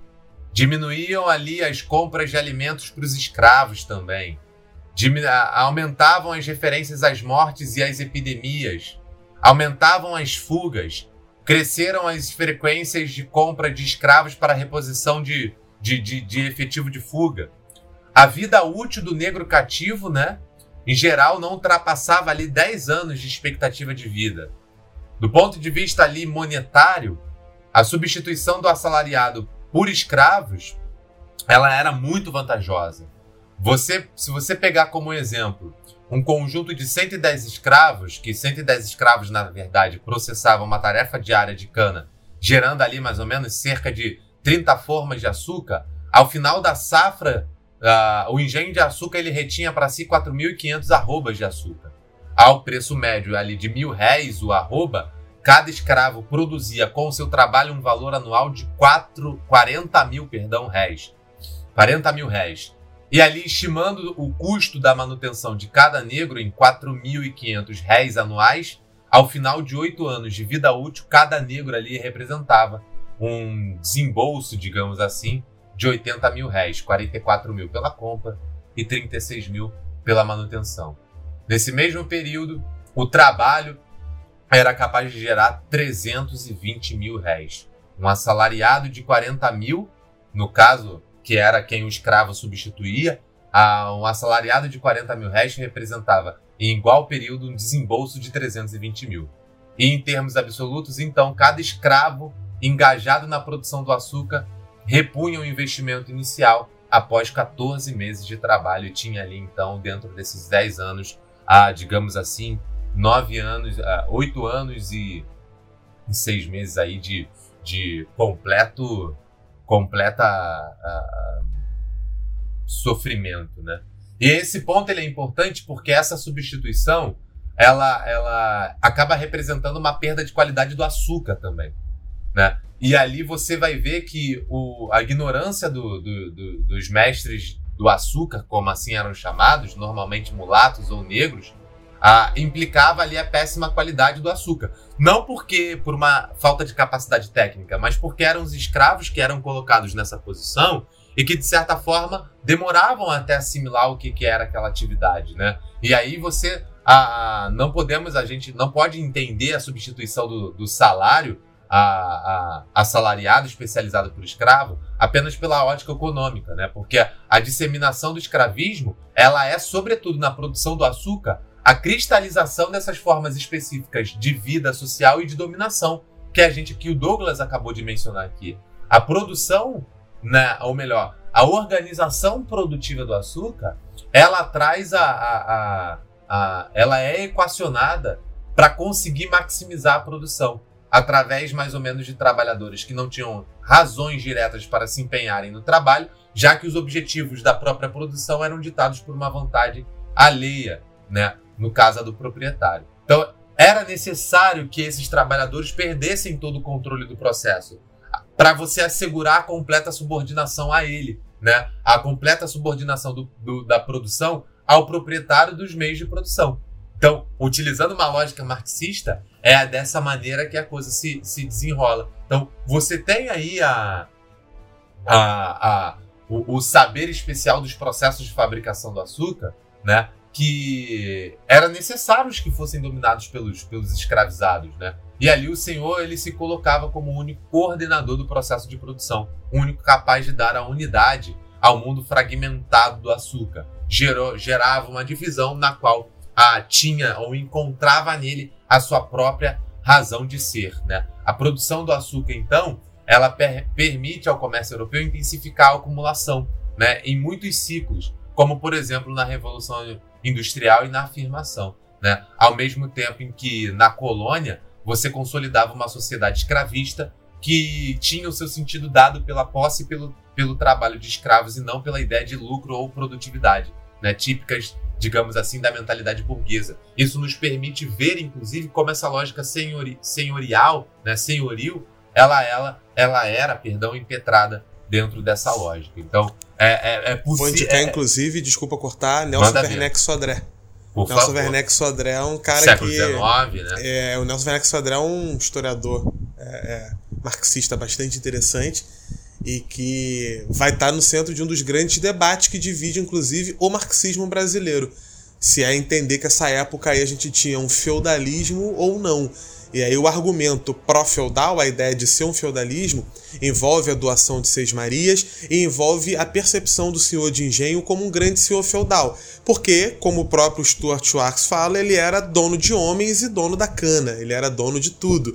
E inclusive da sua esposa. A ideia do patriarcado, né, do paternalismo, tá aí a mulher como um apêndice da liderança do homem, que é uma parada que vem da Europa e aqui no Brasil, de maneira muito patética, vai se reproduzir livremente. Então a galera que acredita que aqui no Brasil a gente teve uma lógica feudal nesse momento da colonização se baseia no fato de que a terra tinha muito poder e muito valor. O cara que era dono de terra era um cara poderoso e dentro da terra dele ele tinha um poder total. A gente fala lá no feudalismo de poder de Banum, aqui ele não tinha oficialmente esse poder, mas dentro da terra dele ele mandava literalmente em tudo.